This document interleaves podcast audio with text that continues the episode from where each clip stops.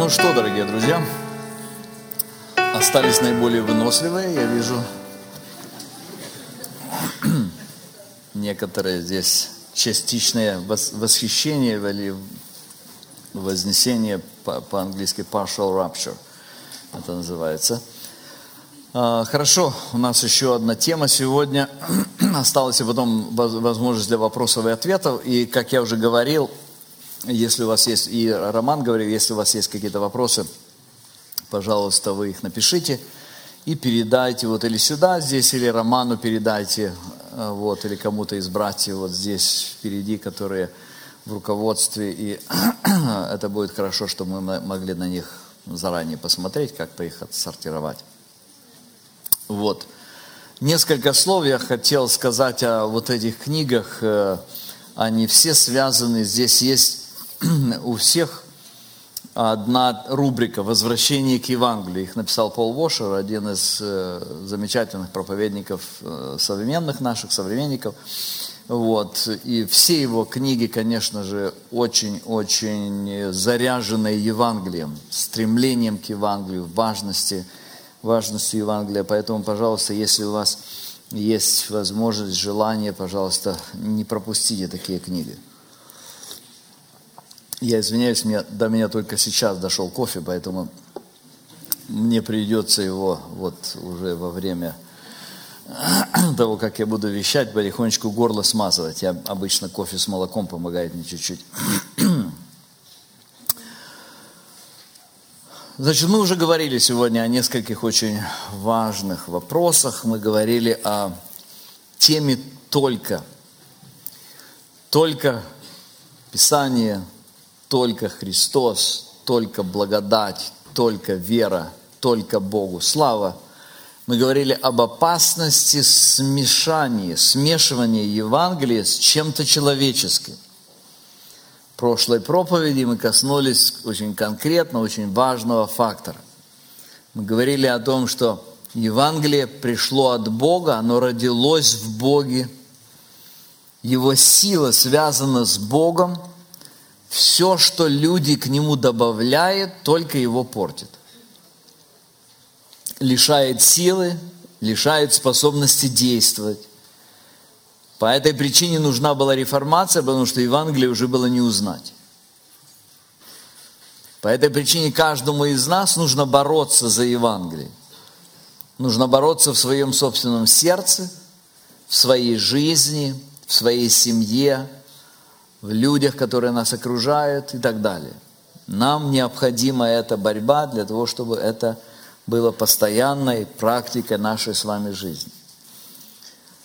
Но, к великому сожалению, когда мы говорим о борьбе, когда мы говорим о борьбе за Евангелие, эта борьба за Евангелие очень часто приобретает несколько другой характер она очень часто приводит к тому, что, к великому сожалению, нарушает мир, благословенную, конструктивную жизнь в церкви. Мы уже читали в первом послании Коринфянам, в первой главе, что люди на фоне своей, так скажем, религиозности, своей какой-то продвинутости христианской, они начинают спорить, они начинают завидовать, они начинают противопоставлять друг другу.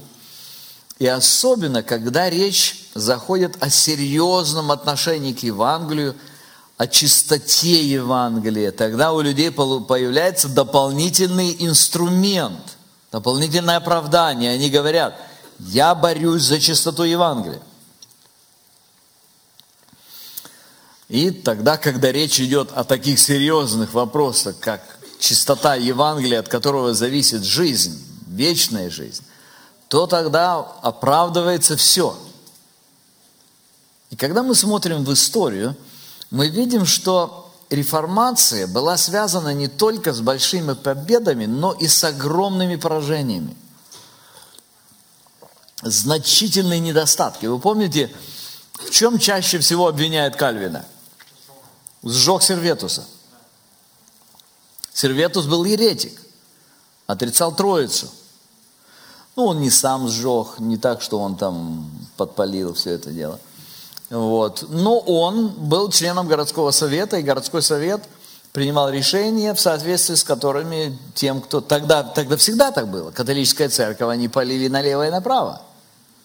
То есть это все было вполне естественно. В чем самая большая или одна из самых значительных проблем Лютера? Крестьян, евреи, да, это большая, но была большая проблема. Это крестьянские войны. Евреи, да, он жестко относился к евреям, чуть ли не антисемитизм. Хотя, если посмотреть на это, тоже были определенные предпосылки. Лютера так выставляет, что он как будто был вот один единственный антисемит. Тогда в Германии уже за сто лет до того были целые очаги антисемитизма. Это было движение, которое культивировалось на протяжении долгого времени. Речь идет вот, э, крестьянские войны, э, они были вот связаны с чем, если вы, может быть, забыли это из истории, было связано с тем, что пока была власть Папы Римского над всей Римской империей, то она удерживала всех под контролем. Лютер, э, подняв голос о том, что Папа Римский не имеет власти, его поддержали в этом местные князья – князья хотели свергнуть римскую власть по своим причинам. Им вопрос Евангелия мало интересовал. Они просто не хотели дань платить Риму. И все они в один голос. Лютер говорит, папа не имеет власти. Э, князья говорят, Рим не имеет власти. Все говорят о том, что личная вера, личное отношение с Богом. И тогда появилась, это, это послужило спичкой, которая зажгла пожар, когда крестьяне, они стали говорят, а вообще зачем и местные князья? И они стали воевать против порядков. И вот в этот момент Лютер занял, он испугался всего этого, что произошло, и он занял сторону князей, и в этих войнах погибло около 100 тысяч человек. Вот. И это было связано с именем Лютера – Почему было связано? Потому что церковь была государственной. И церковь благословляла. Церковь должна была стоять на какой-то стороне, и Лютеру очень сложно было. То есть реформация была связана с существенными проблемами. И когда мы говорим о разных проблемах, одной из таких проблем является разделение. До реформации, до протестантской реформации, было две основных церкви. Они разделились в 1040 году. Великий схизм был, когда разошлись католики и православные. Внутри этих церквей были свои движения. Например, армянская православная церковь, которая э, очень рано возникла. Разные национальные были, какие-то разновидности, но все равно они более-менее были под двумя крышами основными. Так, два основных направления были. Потом возникли, когда после протестантизма, возникли многие деноминации. На сегодняшний день это тысячи деноминаций. Внутри этих деноминаций множество церквей. Иногда церкви внутри одной деноминации э, существенно отличаются друг от друга и иногда даже враждуют друг с другом. Это все в протестантизме. То есть, когда мы говорим о том, что Лютер он вернулся к Евангелию, помог нам вернуться к Евангелию.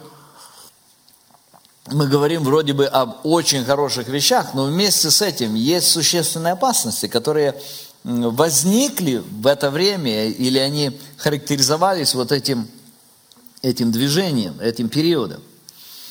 Люди разделяются по самым разным причинам. От самых серьезных доктринальных вопросов – до несогласия по самым незначительным вопросам. Например, кто будет объявлять перед началом собрания? Одни считают, что их земляк должен, другие считают, что их земляк. И они будут доказывать, там это более, тот более гладко, более благопристойно, тот имеет больше права на это или больше моральных качеств вот, и так далее. Вот. Или же в какой цвет покрасить стены, или же куда расходовать э, деньги церковного бюджета и так далее. То есть самые разные вопросы, которые разделяют христиан. Очень интересно, что Иисус тогда, когда оставлял учеников. Я уже цитировал сегодня эти его слова в своей первой проповеди сегодня. Он говорил следующее, Иоанна 13:35, «Потому узнают все, что вы мои ученики, если будете иметь любовь между собой». И вот сегодня мы наблюдаем прямо противоположное. И оправдывается вот это состояние отсутствия любви чаще всего борьбой за истину. Чаще всего тем, что люди говорят, ну, я не могу, совесть моя не позволяет, я не могу переступить, вот и так далее. Самые разные. В своей известной первосвященнической молитве Иисус особенно просил Отца о единстве Его детей – и на это были причины, потому что он знал, что есть тенденция к этому. 17 глава Евангелия от Иоанна, 20 стих. «Не о них же только молю, но и о верующих в Меня по слову их. Да будут все едино, как Ты, Отче, во мне, и я в Тебе, так и они да будут в нас едино, да уверует мир, что Ты послал Меня». И славу, которую Ты дал мне, я дал им, да будут едино, как мы едины. Заметьте, Иисус подчеркивает духовный характер единства. Это единство в Нем, во Христе. Это не единство в общих традициях, это не единство в общем каком-то укладе, который существует. Это единство, единство возможно только в Нем. Это единство принадлежности к Иисусу Христу, которое делает нас единым целым. Бог услышал молитву Иисуса Христа. Он же не может не услышать молитву своего Сына. И поэтому мы должны точно знать, что все, кто принадлежит Христу, они объединены в Нем. Они едины в Иисусе Христе. Многие люди просто не знают об этом. Они не догадываются о том, что если в Иисусе Христе, то в Иисусе Христе едины. Мы посмотрим сейчас на причины, почему реформация, она создала как бы дополнительные сложности в этом отношении, труднее стало. Как бы, мы, конечно, не жили в то время, нам трудно увидеть, но, но если мы смотрим вот на эту пеструю палитру э, христианского мира и различные разделения, мы посмотрим на причины, почему это произошло. Мы начнем с условий разделений в церкви во время реформации. То есть, почему это произошло – изначально, и посмотрим, как это касается нас с вами сегодня. Значит, первая причина заключалась в отвержении духовной власти церкви. Я попробую это нарисовать вот таким образом. Посмотрите, мы здесь говорили о том, что вот была власть церкви здесь вот с 4 века до 16, это примерно 1200 лет, была власть церкви, и поэтому создавалась видимость единства – то есть, если мы посмотрим на эту картину вот таким образом, здесь, значит, церковь, здесь Папа Римский, вот, здесь его кардиналы, вот, и здесь церковь, множество всяких разных церквей множество разных церквей, которые существуют. Вот здесь вот эти все церкви существуют здесь каждая сама по себе, но они под властью церкви. В православии там не папа римский, там патриарх, система немножко отличается, но общая схема все равно такая. Смотрите, что произошло. Лютер пришел и говорит, это не библейское. Нет такой, папа не имеет власти. Почитайте э, его работу «Вавилонское пленение церкви», где он просто в пух и прах разбивает всю вот эту теорию, что Папа Римский якобы имеет власть. Посмотрите, что произошло. Все вот эти треугольнички теперь стали сами по себе. То есть они были, у них было видимое единство под вот этой всей системой власти. Теперь, чтобы им быть едиными, теперь должно быть духовное, внутреннее единство. Единство в Иисусе Христе. А это намного более сложный процесс, чем просто подчиниться какой-то внешней власти. Если вы посмотрите сегодня, на сегодняшний день, Существуют многие христианские, протестантские, евангельские деноминации, которые функционируют вот именно по такой схеме. Здесь только меняются названия. Вместо папы председатель какого-то союза. Вместо председателя, вместо кардиналов там ну, какой-то наивысший совет. Но структура сохраняется. Причина почему? Потому что вот этой внутренней связи, трудно ее развивать. И люди понимают, что если нет этой внутренней связи, то начинается вражда всякие. Нужен кто-то сверху, кто бы все это дело как-то окучивал и поддерживал.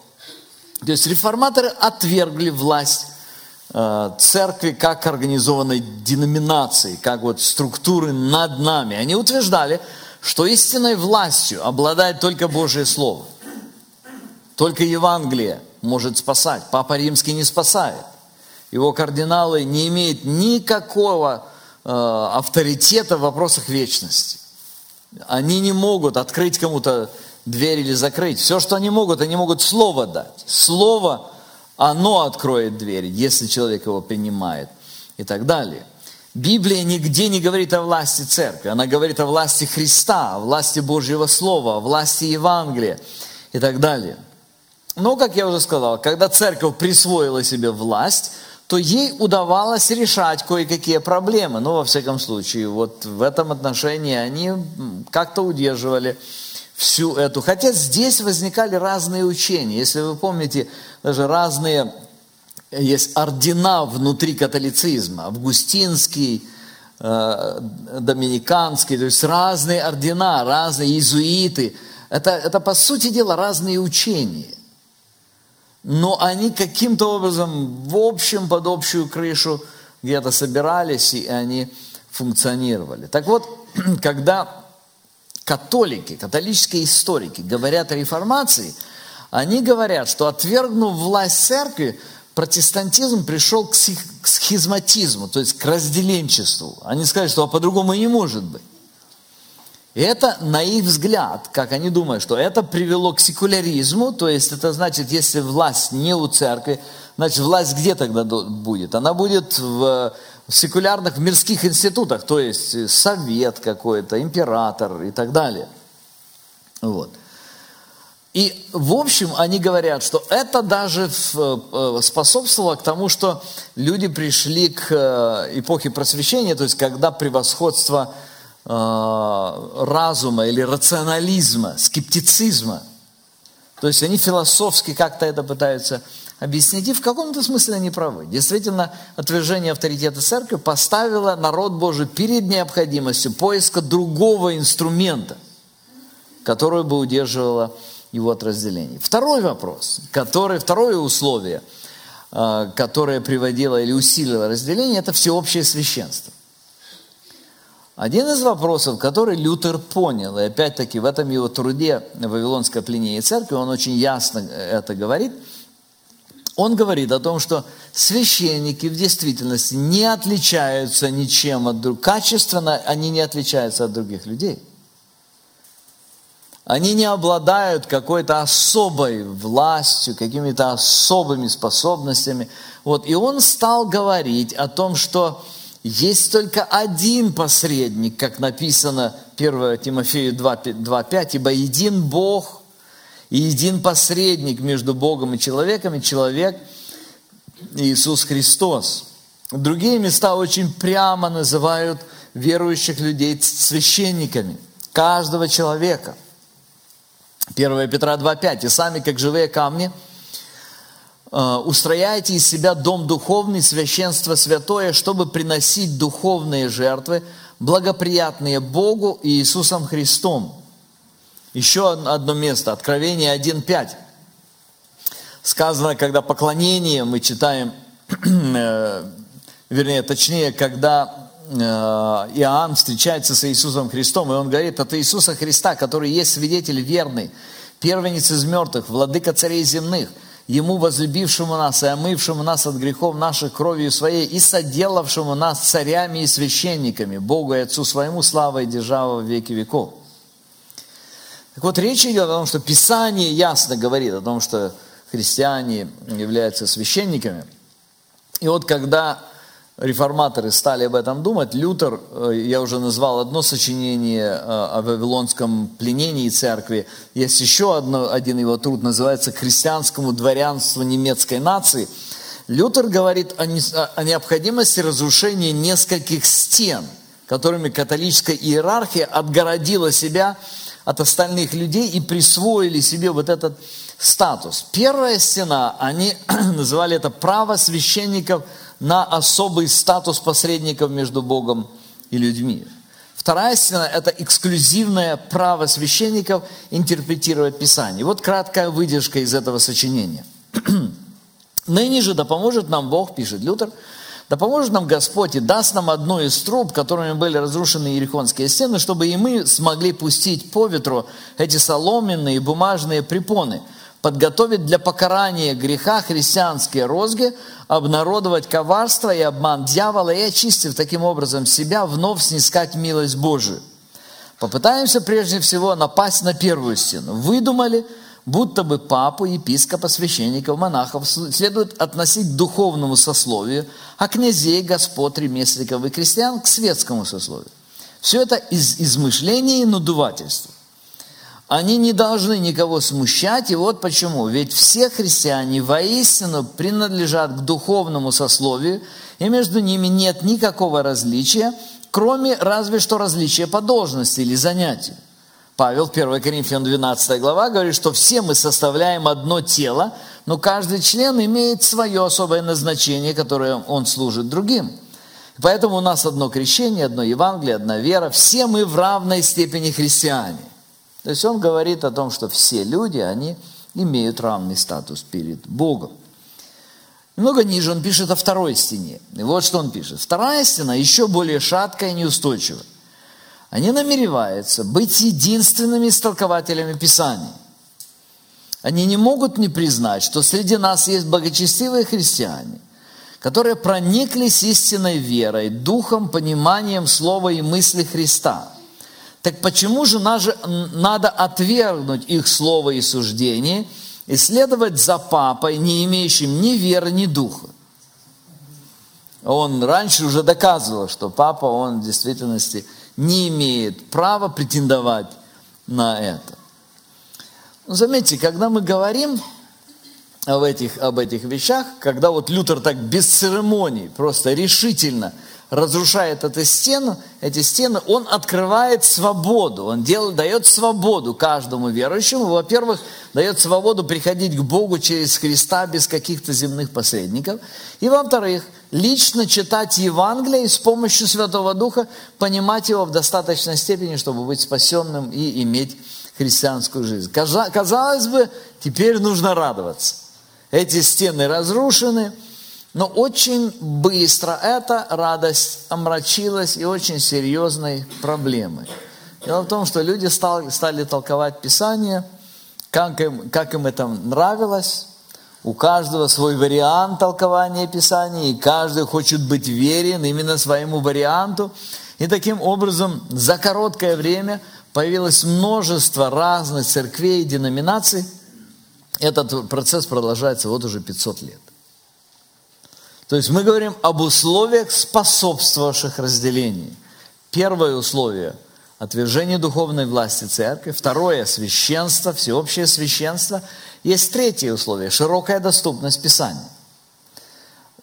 Смотрите, так совпало по времени, что примерно во время реформации или непосредственно перед реформацией, незадолго перед реформацией, изобретено, было изобретено книгопечатание.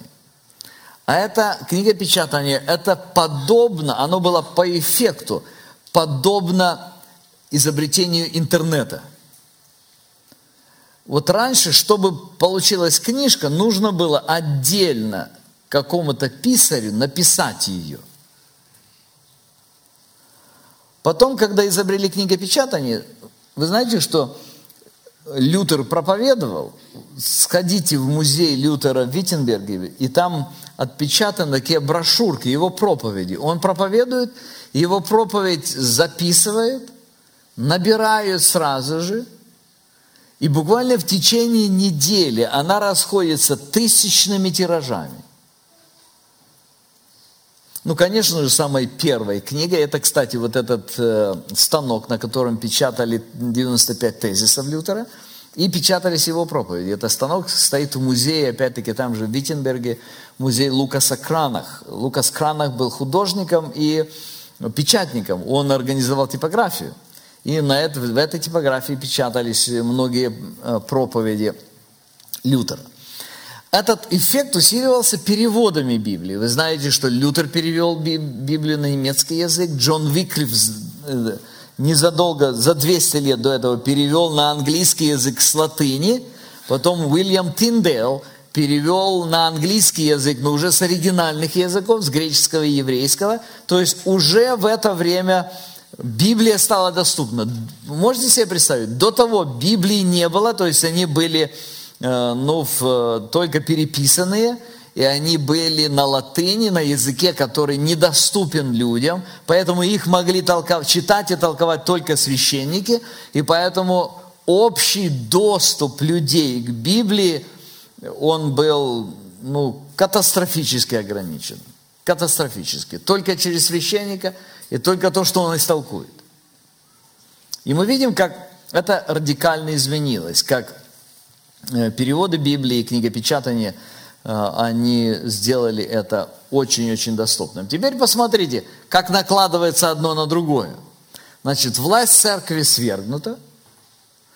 Сказано, что всеобщее священство, каждый может читать Библию и толковать ее, и каждому дали по Библии. Ну, во всяком случае, всем желающим. Она сравнительно недорого стоила. И каждый что начал делать? Толковать. Каждый начал читать и что-то там находить и как-то объяснять. Но есть еще один, четвертый фактор, который тоже является существенным условием, усиливающим тенденции к разделению э, в христианских, реформатских, э, в евангельских кругах. Это высокая значимость истины. Вот заметьте, если там, где власть церкви, то там речь вот о чем идет. Ну, сказал священник так, ну, значит так. Но установилась такая традиция в церкви, ну, значит, так и установилась. Но когда возникли протестантские церкви, евангельские церкви, тогда люди говорят, нет, так написано. И теперь смотрите, Власти церкви нет, чтобы толковала, как написано. Каждый имеет право толковать. У каждого есть Библия на родном языке, как это делать. И им говорят, что то, что написано, чрезвычайно важно. То есть это не что-то такое, что ты можешь, ну просто, ну, ну ты так, а другой так, а третий так. Не-не-не, подождите, нам нужно добраться, как же это в действительности. И вот все это создает условия, в которых реально, они реально усиливают разделение. Но это условия разделения. Это условия. Второй вопрос, о котором я хочу поговорить, это причины разделения. Истинные причины, они не в условиях. Условия – это условия. То есть в этих всех обстоятельствах, четырех, четырех, которых я только что говорил, можно существовать без разделения, если бы не было причины – но появляются причины, по которым разделение происходит. Я еще раз хочу вместе с вами вернуться в первое послание к Коринфянам и еще раз посмотреть на то, что происходило там. Очень известная история. 1 Коринфянам 11 глава, 1 глава 11 стих. «Ибо от домашних хлоиных сделалось мне известным о вас, братья мои, что между вами есть споры – я разумею, что у вас говорят, я Павлов, я Полосов, я Кифин, а я Христов. И дальше большая часть этого послания посвящена объяснению этой проблемы или разрешению этой проблемы. Большая часть этого послания связана с разрешением, с, с апостольским ответом на эту проблему. Когда апостол отвечает на эту проблему, он называет несколько серьезных причин – которые, которые рождают разделение. Причина номер один, мы уже называли эту причину, упоминали сегодня, это духовное младенчество. Посмотрите еще раз на первые три стиха в третьей главе.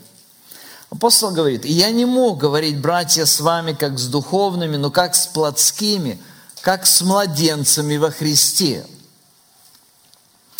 Я питал вас молоком, а не твердую пищу, ибо вы были еще не в силах, да и теперь не в силах, потому что вы еще плотские.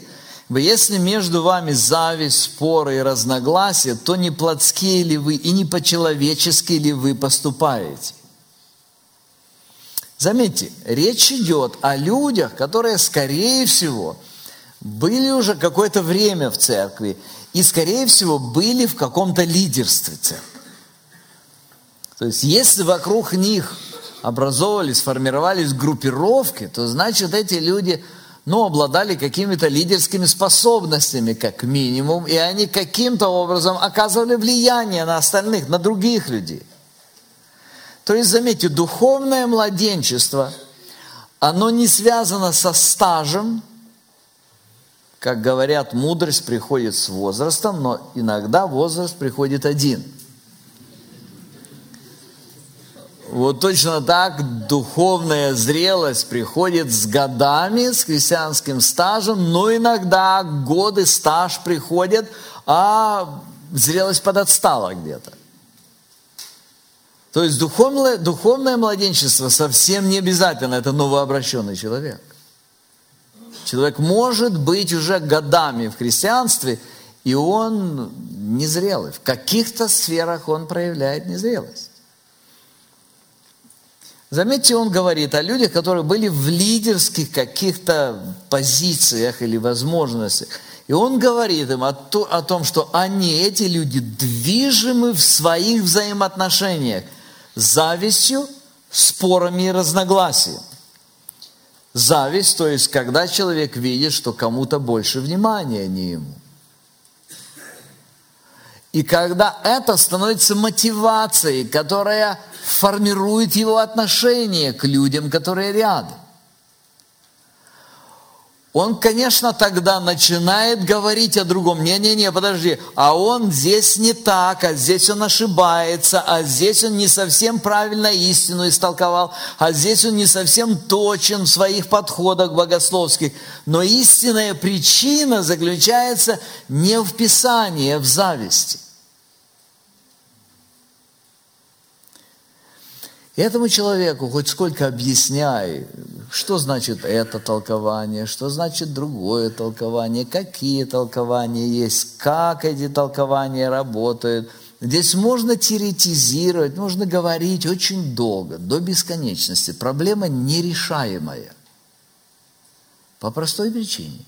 Потому что корень ее совершенно не в тексте и не в толковании текста, а в зависти. И это младенчество. То есть, если христианин в своей жизни не умеет победить обиду, не умеет преодолеть, преодолеть зависть, когда кто-то успешен больше, чем он, когда у кого-то получается лучше, когда кому-то больше внимания, этот человек не способен быть в лидерстве. Потому что все, что он будет делать, будет выглядеть, знаете, каким образом? Оно будет выглядеть так, что он движим своей собственной плотской амбицией, но всему этому придается такая духовная окраска. И создается впечатление, что спор идет об истине, а в действительности о другом спор идет. И этим порицается истина еще. То есть это очень серьезный вопрос, о котором Павел говорит, что здесь есть существенная проблема. Вот почему.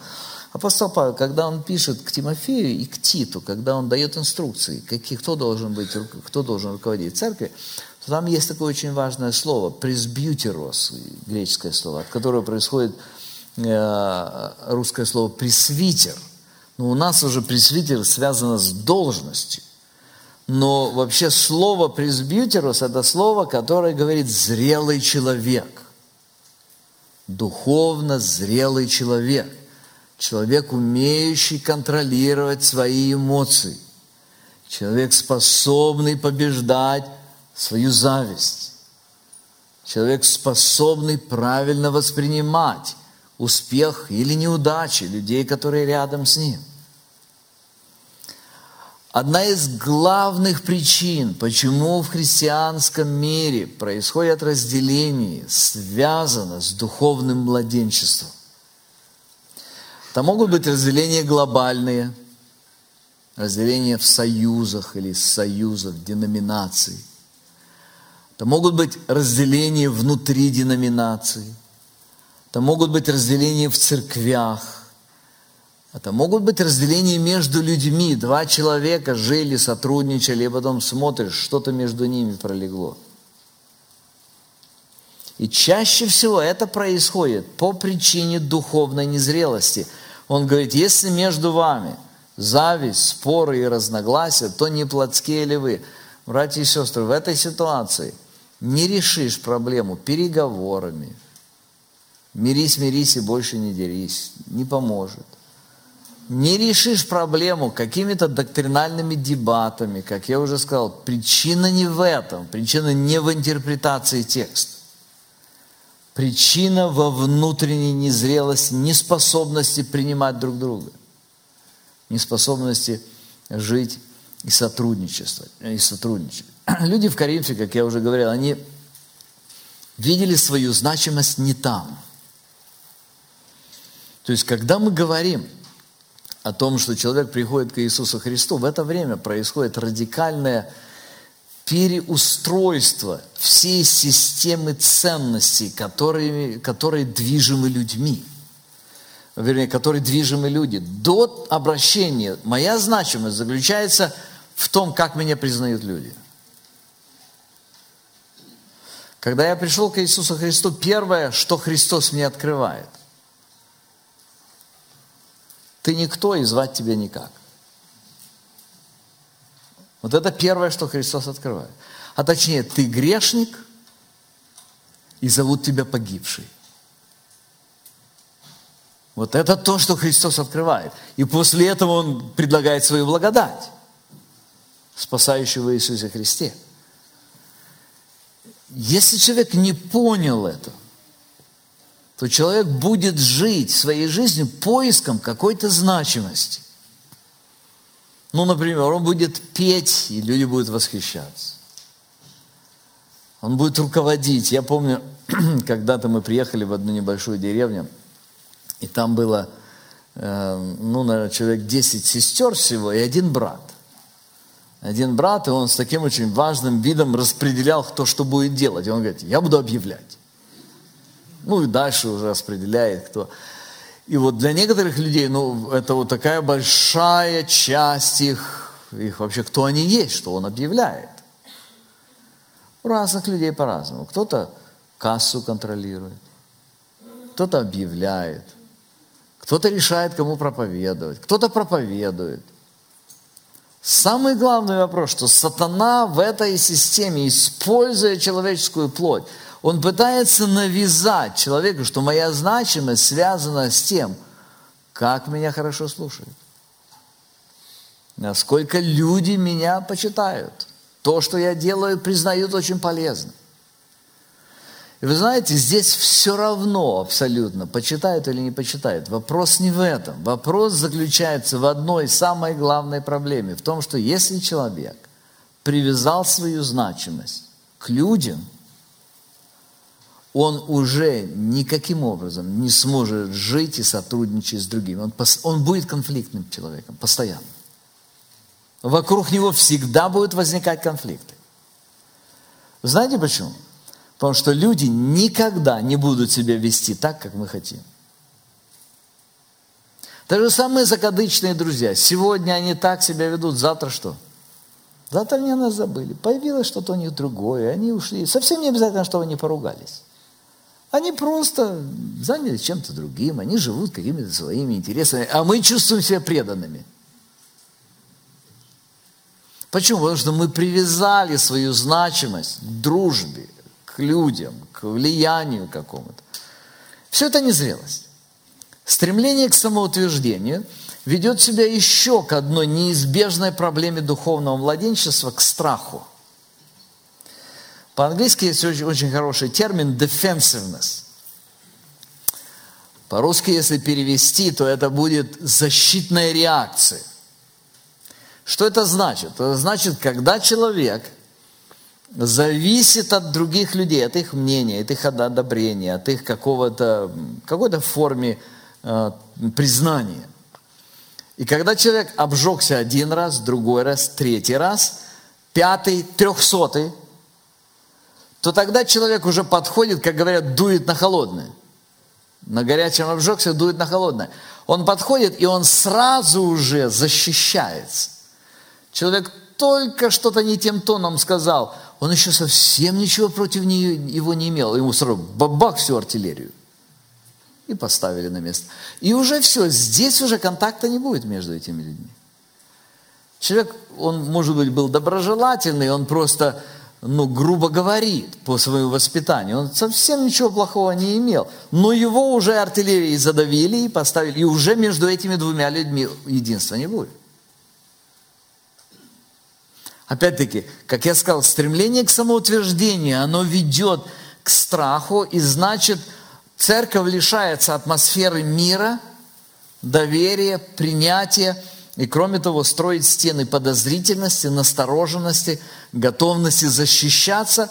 В результате люди защищаются даже там, где на них никто не нападает. К сожалению, это становится реальностью и создаются напряжение, конфликты на пустом месте. В такой атмосфере естественное несовершенство, согрешение, провалы, ошибки, неудачи какие-то, они становятся средством, источником, который плодит буквально разделение. Оно просто умножает эти разделения. Я не говорю уже на гигантском масштабе, я говорю о самых элементарных. Церковь 20 человек. Я спрашиваю, как у вас? Вот разделение. Дружно не можем жить. 20 человек. Знаете, независимо, 20 или 2 тысячи. Это связано не с количеством, это связано с тем, кто мы есть. Это связано с тем, как мы живем, насколько мы позволяем и не, или не позволяем Евангелию действовать нас. В результате служители становятся не сотрудниками, а конкурентами друг другу. С одной стороны, кажется, что они все служат одному Богу, с другой стороны, они постоянно ведут борьбу за свое место под солнцем. Отчаянно стремятся, стараются, чтобы их не утопили. Чтобы он каким-то образом был на плаву. И объясняет, что я же лучше, я же вернее, я же точнее Библию говорю. А он, он менее точно Библию представляет. И с моей властью будет лучше вас, вам.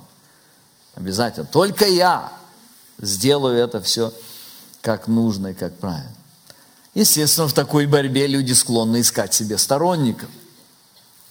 Тех, кто придерживается подобной точки зрения, или просто их друзья, кто им расположен, кто за нас, кто за наших. Вот так и возникают кланы, так возникает междуусобная борьба внутри церкви. Мы говорим не о мафиозных структурах. Я, я помню, у нас один знакомый, он, он был, э, он был э, майором или подполковником ФСБ, заведовал отделом по борьбе с организованной преступностью. И покаялся. Покаялся, и городок был небольшой, там церковь небольшая, там сколько-то, несколько десятков э, бабушек, вот, и, ну, там, может, и дедушки были еще. И вот они с него вили веревки. Он, его поставили пресвитером в скорости. Прошло время, его поставили пресвитером. И я у него спрашиваю, ну как ты с организованной преступностью справлялся, а с неорганизованной ничего не можешь сделать?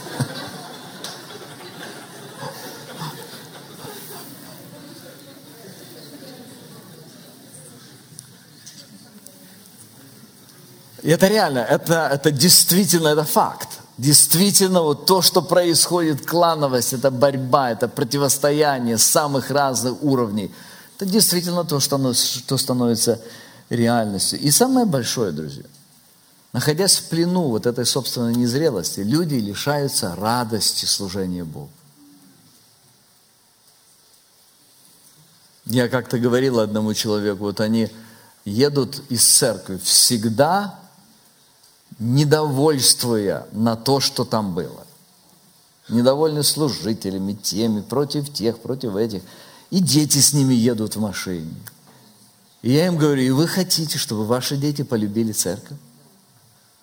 Ну почему? Зачем туда ездить, если вы постоянно, когда вы возвращаетесь, вы проклинаете все это синим пламенем? Это очень нерадостно, это очень неприятная жизнь к великому сожалению. Это первая проблема, это младенчество духовное. Вот почему духовный рост – это крайняя необходимость. Это не просто удел только особо продвинутых. Это крайняя необходимость для каждого. Второе – переоценка значимости людей.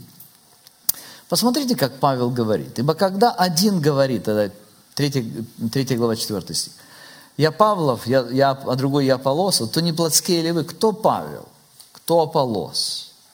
Они только служители, через которых вы уверовали, и при том, поскольку каждому дал Господь. Я насадил, Аполлос поливал, но возрастил Бог, посему и насаждающий, и поливающий есть ничто, а все Бог возращающий.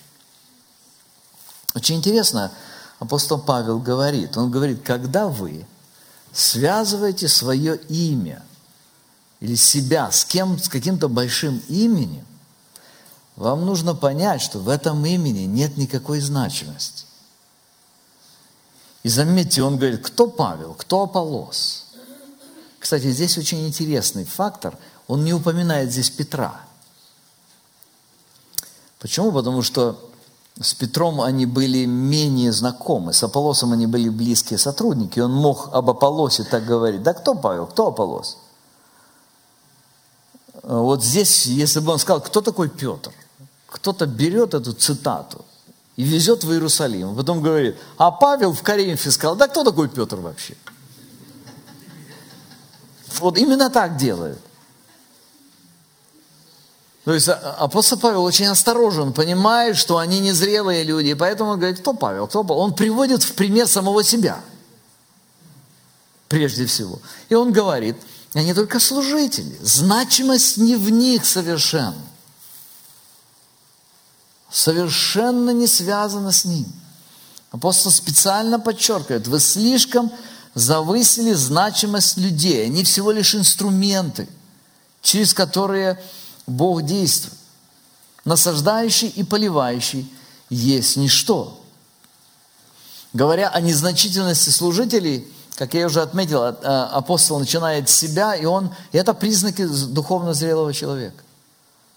Духовно зрелый человек может признавать свою несостоятельность и свою малозначимость.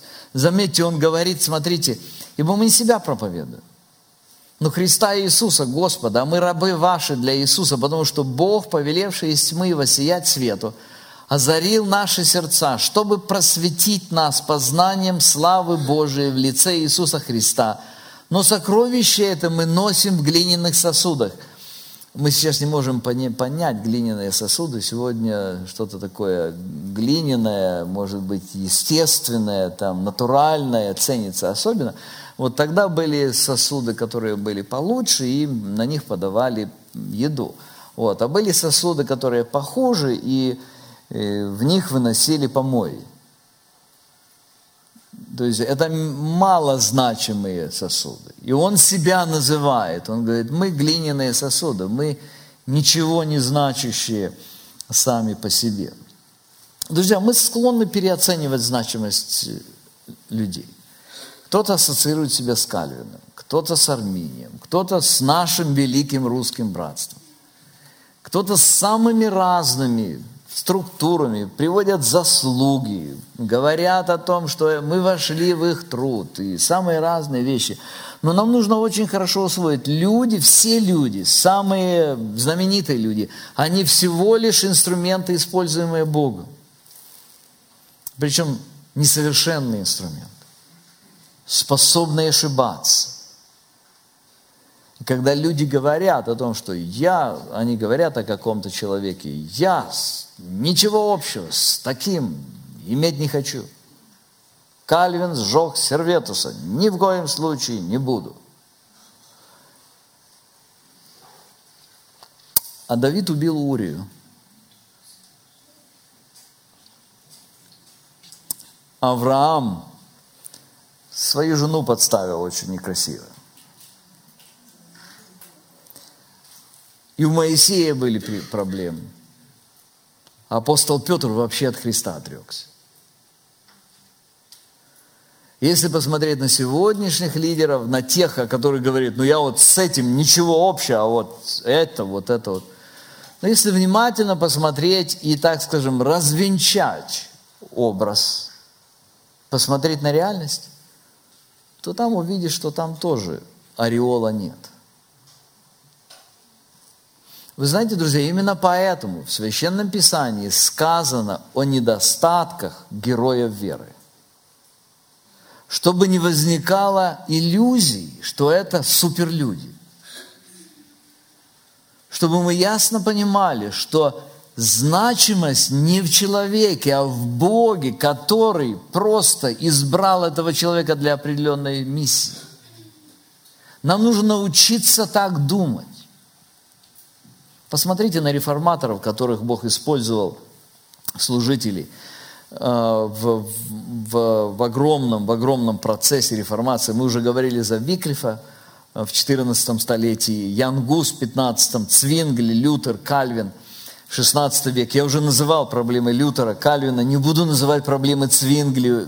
Очень серьезные вопросы в истории, когда мы читаем. Посмотрите, пиетисты, пуритане в 17 веке, Джон и Чарльз Весли, Уайтфилд в 18 веке, Сперджин и Муди 19 э, век, Грэшем Мейчин 20 столетие. И о каждом из них, вот как только выгодно, как только читает э, проповеди Спержина, как только что там против него, а он вообще курил. То есть против каждого есть компромат. Против каждого есть какие-то вопросы, которые играют какую-то роль. Если вы посмотрите на всех этих людей, вы совершенных не найдете там. И причина этого заключается в том, что Бог использует глиняные сосуды. Ценность не в них, а в том послании, которое они проповедуют, в той истине, которую они доносят. Захария, 4 глава, 6 стих написано. «Тогда отвечал он и сказал мне, так, это слово Господа к Зарававелю, выражающее не воинством и не силой, но духом моим, говорит Господь Саваоф. Итак, две причины мы уже говорили. Почему истинные причины разделений? Первая причина – духовное младенчество, вторая – переоценка значимости людей, третья – недооценка силы Божией. Нам нужно понять, братья и сестры, о том, что сила Божия действует. Посмотрите, пятый стих. Кто Павел, кто Аполлос? Они только служители, через которых вы уверовали, при том, поскольку каждому дал Господь, я насадил, Аполлос поливал, но возрастил Бог – Поэтому и насаждающий, и поливающий есть ничто, а все Бог возвращающий. Знаете, очень часто конфликты и разделения возникают у очень ответственных людей, тех, которые изо всех сил стремятся сделать служение правильно, точно, они прилагают огромные усилия в этом отношении, и вдруг кто-то мешает им это сделать. Кто-то думает, что нужно сделать по-другому – у кого-то другой подход, другая философия, кто-то не сделал того, что нужно было сделать, или сделал это не вовремя, или не так, как нужно. Чаще всего это гарантирует, если не конфликт, то испорченное настроение это точно. И мы всегда забываем о том, что все во всем Бог возвращающий, взращивающий. Когда мы стараемся делать и сделать это правильнее, точнее – да, нам нужно стремиться это делать. И мы это делаем из нашего желания поклоняться Богу. Ну вот, например, я готовлю проповеди тщательно, изучая, раскладывая все, представляя их так, чтобы было понятнее, чтобы Господь действовал. Окей, в России, вернее, в Южной Украине и, и в России был такой известный проповедник, его звали Иван Рябошапка. Этот человек научился читать только тогда, когда уверовал, чтобы Евангелие читать. Ни о какой экспозиции, ни о каком греческом и еврейском, конечно, речи быть не могло. Но Господь использовал этого человека, и тысячи людей через него обратились ко Христу. Знаете почему? Потому что все во всем Бог взращивающий. Потому что Бог соблагоизволил использовать этого рябошапку. Этот рябошапка прочитал один стих с трудом, с ошибками. И Бог взял этот стих и использовал его, и произвел перемену человека. Вчера мы, у нас были вопросы и ответы там в Виттенберге – на конференции, и один из моих хороших знакомых, который свидетельствовал и говорил, я уже слышал его историю, его свидетельство, он был хиппи, э, он американец, вырос э, в Женеве, прожил в Женеве всю свою жизнь и решил путешествовать по миру, бакпакинг называется, просто вот с рюкзаком, без всяких, я не знаю, деньги там откуда он брал. Ну, короче, он ходит в Нью-Дели, знаете, Нью-Дели в Индии. Значит, он ходит там в Нью-Дели, там встречается с ним один голландец, который ему говорит, я тебе хочу о Библии прочитать. Он говорит, меня абсолютно не интересует Библия. И он говорит, да ты знаешь, что это бестселлер, который ты, ты должен, один стих отсюда ты должен знать. Ну, уговорил, ну хорошо, давай прочитай. Ну и прочитай. Он ему прочитал Иоанна 3,16. Вот то, что вы слышали много-много раз, и то, что вам кажется, ну, с детства слышали и не работает. Вот этому человеку, американцу, вырос в, в, в Женеве, э, путешествует в Нью-Дели, ему хипак полный, ему человек читает 3.16, здесь же покаялся. С тех пор изменилась его жизнь. Он закончил потом семинарию, и уже к сегодняшнему дню он открыл в Женеве несколько церквей. Ты еще раз видишь, а все Бог взращивающий. Нам, конечно, нужно стараться изучать Писание точнее, нам, конечно, нужно стараться делать дело Божие правильнее, но мы это делаем из поклонения Ему. И как только это, это приходит к тому, что начинает, возникает, помните, не ревнуй до того, чтобы делать зло. Как только наша ревность приводит к тому, что возникает вред делу Божьему, окей, хорошо, пусть лучше делается по-другому, ну, ну чтобы мир был. Потому что если возникнет напряжение, то тогда, то тогда все то, что тогда Бог не будет действовать. В этом-то проблема самая большая. Недооценка силы Божией. Третье, как преодолеть разделение в церкви. Очень коротко, время у меня уже почти ушло. Мы говорили о условиях разделения. Реформация принесла целый, целый ряд условий. Власть церкви была свергнута, всеобщее священство утверждено, Писание распространилось, важность истины очень, очень большая. Мы говорили о причинах разделения. Причины разделения в духовном младенчестве, номер один. Второе, переоценка значимости людей. И третье, недооценка значимости Бога. Теперь давайте посмотрим, как же преодолевать это. Говоря о преодолении, преодолении разделения в церкви, нужно отметить, что существует вполне легитимное разделение, которое невозможно преодолеть, и не нужно преодолевать, и опасно будет его преодолевать. Это разделение проходит между теми, кто во Христе, и теми, кто в нее. Нам нужно ясно понять, что существует разделение, между ними великая пропасть. Одни люди вечность будут со Христом в Новом Иерусалиме, вторые будут в озере.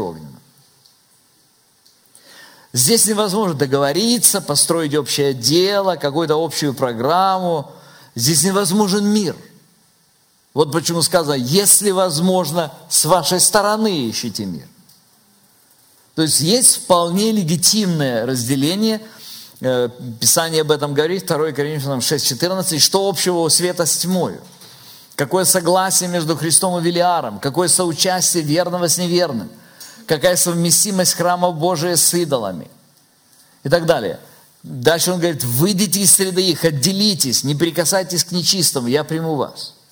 Но нужно ясно понимать, что этот водораздел происходит между Христовыми и нехристовыми. Те, кто принадлежит Христу, и те, кто не принадлежит Христу. Но сегодня мы не об этом говорим. Сегодня мы говорим о единстве тех, кто во Христе, кто принадлежит телу Христову. Именно здесь эта проблема наиболее чувствительна. Давайте еще раз посмотрим, как апостол Павел решает эту проблему. И апостол Павел решает эту проблему Евангелием. Он возвращает их к Голговскому кресту. Буквально сразу, после того, как он обозначил проблему, он влечет их к кресту. Мы немножко сократим время вопросов и ответов. Но мне нужно еще чуть-чуть времени для того, чтобы мы могли закончить эту тему. Очень важно. Есть на это несколько причин. Помните, Иисус говорил, да будут в нас едины. А вот в Иисуса Христа, чтобы попасть, чтобы быть в Нем, это можно только через крест. А крест имеет несколько действий. Первое, крест Иисуса Христа смиряет. Вот каждый, кто приходит к Иисусу Христу, независимо от того, одаренный, менее одаренный, знатный, незнатный, богатый, бедный, каждый, кто приходит к Иисусу Христу, там уравниваются все абсолютно. Там все погибшие грешники. 1 Коринфянам 1.20. Где мудрец? Где книжник? Где совопросник века этого? Не обратил ли Бог мудрость мира этого безумия? Ибо когда мир своей мудростью не познал Бога при мудрости Божией, то благоугодно было Богу юродством проповеди спасти верующих. Люди в Коринфе ценили мудрость. Они знали толк мудрости. Поэтому они ассоциировали себя один с одним служителем, другой с другим служителем. Апостол показывает, что Евангелие Иисуса Христа имеет совершенно другую природу. Человеческая мудрость здесь не только не помогает, она мешает. Здесь спасается нищие и ничего не значащие. Человеческая мудрость препятствует спасению. Пока люди не откажутся от нее, они не могут спастись. Именно по этой причине глубоко религиозные и очень мудрые фарисеи остались без спасения. Очень умные были люди, очень подкованные были. Находясь рядом с Иисусом Христом, эти люди прошли мимо того, чтобы решила проблему их вечности. Дело в том, что спасение возможно только силой Иисуса Христа. 1 глава 22 стих, смотрите. «Ибо иудеи требуют чудес, елены ищут мудрости, а мы проповедуем Христа распятого. Для иудеев соблазн, для еленов безумие, для самих же призванных иудеев и еленов Христа, Божию силу и Божию премудрость. Заметьте, измеряя жизнь своими ценностями, иудеи и елены, они отвергают распятого Христа. В их системе ценностей он совершенно непонятен. И поэтому они проходят мимо, они ищут своей собственной значимости. Апостол демонстрирует это немножко ниже, 26 стих. Посмотрите, братья, кто вы призваны. Немного из вас мудрых по плоти, немного сильных, немного благородных, но Бог избрал не мудрое мира, чтобы посрамить мудрых, и немощное мира избрал Бог, чтобы посрамить сильное. Друзья мои, это и есть Евангелие. Переживать Евангелие снова и снова означает осознавать все больше и больше свою нищету и все больше и больше понимать свою зависимость от того, что сделал Иисус Христос. Апостол Павел говорит о себе, посмотрите, 15 глава, 8 стих, «А после всех явился и мне, как некому извергу, ибо я наименьший из апостолов и недостоин называться апостолом». Мы все заинтересованы в том, чтобы продвинуть себя каким-то образом. Апостол, наоборот, подчеркивает, я гнал церковь. Это не для красного словца сказано, это действительно его убеждение глубокое. Друзья, смирение сближает людей. Посмотрите на любой конфликт, и вы увидите гордыню в одной из ее ипостасей. Любой конфликт э, существует. Вот почему, продвигаясь в разрешении проблем разделений в Коринфе, апостол пишет, 4 глава, посмотрите, 6 стих.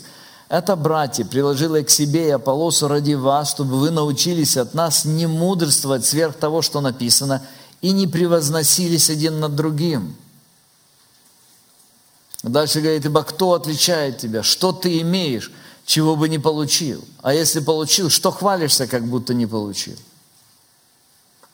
Посмотрите внимательно на то, кто вы есть, и не превозноситесь друг над другом.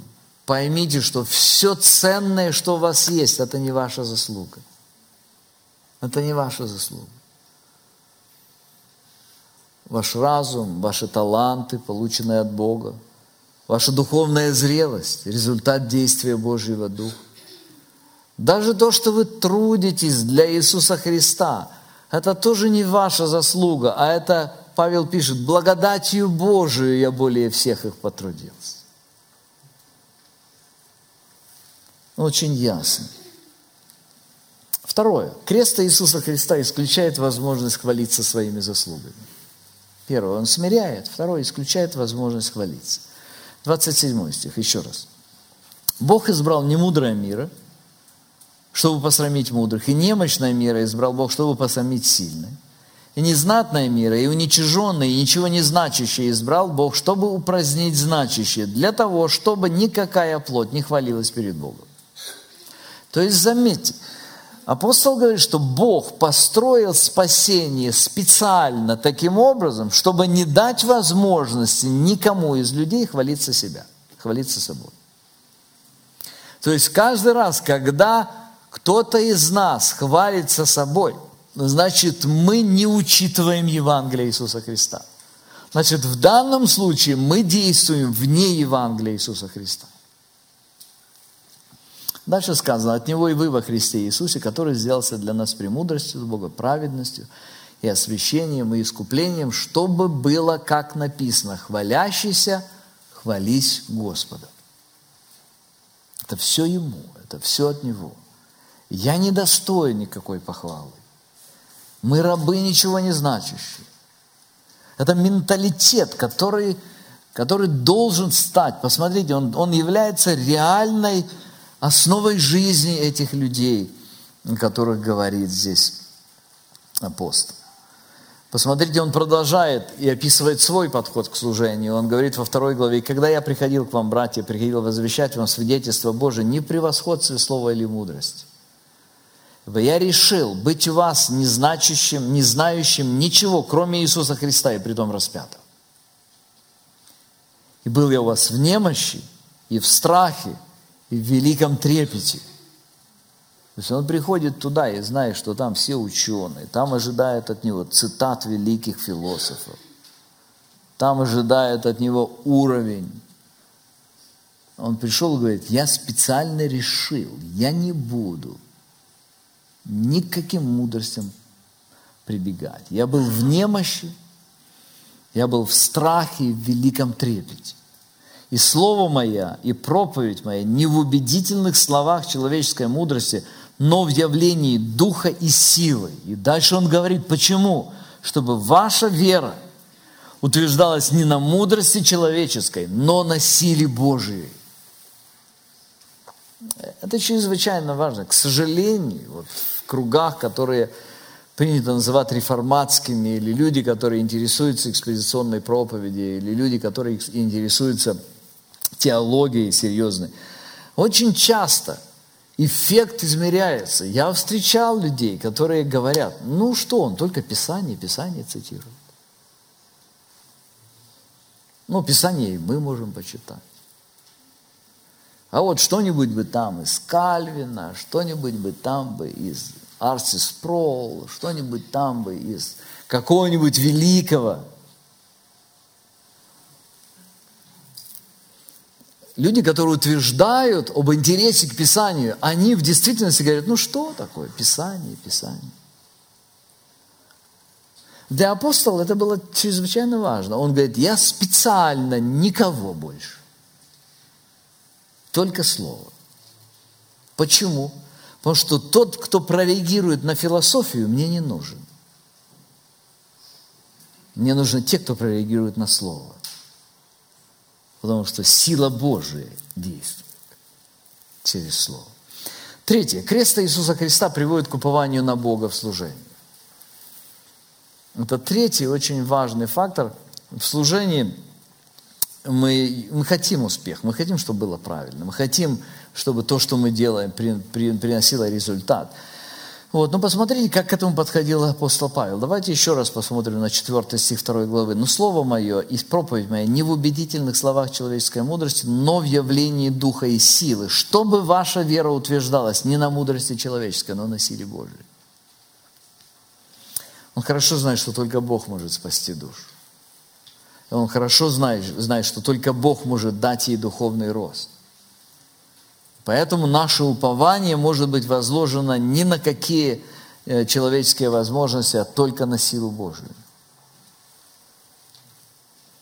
Поэтому, когда вы делаете какое-либо служение, нам нужно очень ясно понимать, ясно понимать, что не то, что вы хорошо или правильно, или очень ревностно что-то сделали. Не возлагайте упование на свою точность или ревность. Поймите, что только Бог может это сделать, но на силе Божьей. Ниже он подтверждает, это 9 стих, как написано, не видел того глаз, не слышал ухо, не приходило то на сердце человека, что приготовил Бог любящим его, а нам Бог открыл это Духом Своим. То есть Духом Божьим только может это быть открыто. Каждый раз, когда мы проповедуем, поем, беседуем с кем-то, что-то делаем, мы ясно должны понимать, только Дух, что Дух Святой откроет, то будет сделано. Что не откроет, не будет сделано.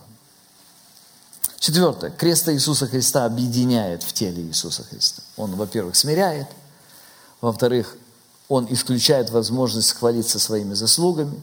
В-третьих, он приводит к упованию на Бога, мы только на Него можем полагаться. Четвертое – Крест Иисуса Христа объединяет в теле Христа. 12 глава, 3 стих. «И никто не может назвать Иисуса Господом, как только Духом Святым». То есть никто не может стать христианином, как только тот, кто пережил действие Святого Духа. Да дальше говорит, дары различны, Дух один и тот же, служение различны, Господь один и тот же, действия различны, Бог один и тот же, производящий все во всех. И посмотрите дальше, детально описывая, что есть разные, разные служения, но он говорит о том, что все это происходит в, в одном гармоничном теле. И он это сравнивает с телом, 22 стих. Напротив, члены тела, которые кажутся слабейшими, гораздо нужнее, которые нам кажутся менее благородными в теле, а тех более прилагаем по печенью и неблагообразные наши более благовидно покрываются, благообразные наши не имеют нужды в том. Но Бог соразмерил тело, внушив о менее совершенном большее попечение, чтобы не было разделения в теле, а все члены одинаково заботились друг о друге. Поэтому страдает ли один член, страдает с ним все члены. Славится ли один член, с ним радуются все члены. И вы тело Христова, а порознь члены. Заметьте, страдает ли один член? Эта фраза сказана в контексте болезни, духовной болезни, каких-то духовных проблем. Заметьте, как это прямо противоположно того, что наблюдается в церквях часто. Если человек уже духовно болен, то мы уже считаем себя вправе по первое число ему всыпать. Мы же за истину, мы же за святость. Мы же, мы же здесь на страже. Один человек как-то еще мы в Совете Церквей были.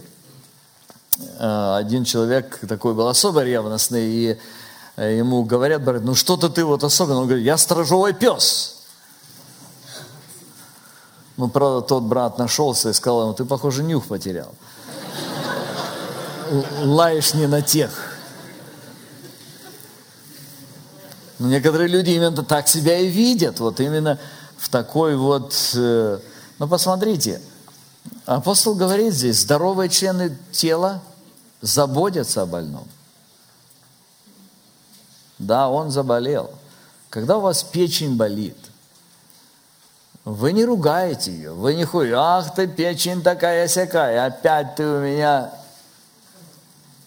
Нет, это та, которая у вас есть, у вас другой нет.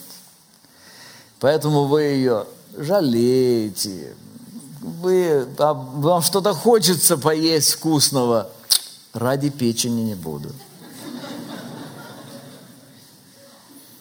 Она ваша. Какая не есть, а ваша печень. Вот это та же самая аналогия. Болеет один, другой отказывается от чего-то, что он мог бы сделать. Заботиться о больном, помочь ему выздороветь. Галатам 6 глава 1 стих. «Братья, если впадет человек в какое согрешение, вы духовно исправляете такового в духе кротость, наблюдая каждый за собой, чтобы не быть искушенным. Носите бремена друг друга и таким образом исполните закон Христов». Вот именно об этом он здесь говорит. Если кто-то впадает в согрешение, исправляйте. Нужно исправлять, конечно же нужно. Но в духе кротости. Ясно сказано, в духе, в духе кротости.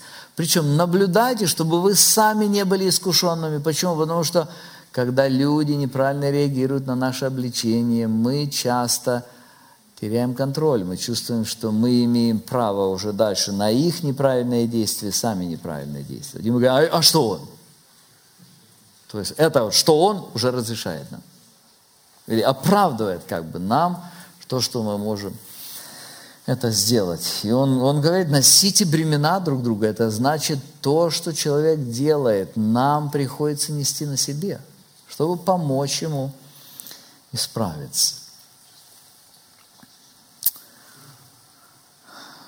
Много есть еще интересных вещей, о которых э, можно было говорить, но я хочу прочитать только один текст в 15 главе послание к Римлянам, 5 и 7 стихи, и мы помолимся. «Бог же терпение и утешение, да дарует вам быть в единомыслии между собою по учению Христа Иисуса, чтобы вы единодушно, едиными устами славили Бога и Отца Господа нашего Иисуса Христа, поэтому принимайте друг друга, как и Христос принял вас в славу Божию». Помолимся. Господи, благодарим Тебя за то, что Ты даешь нам эту привилегию принадлежать к телу Твоему. Благодарим Тебя, что сегодня у нас есть эта возможность приходить к Тебе, учиться у Тебя. И мы видим, Господи, свою несостоятельность во многих-многих вопросах и просим Тебя, помоги нам. Дай нам силы, дай способности быть верным Тебе во всем. благослови нас, Господи, и сегодня, чтобы все, о чем мы говорили, оно глубоко запечатлелось в наши сердца, и чтобы мы прославляли Тебя в нашей жизни. Во имя Иисуса Христа.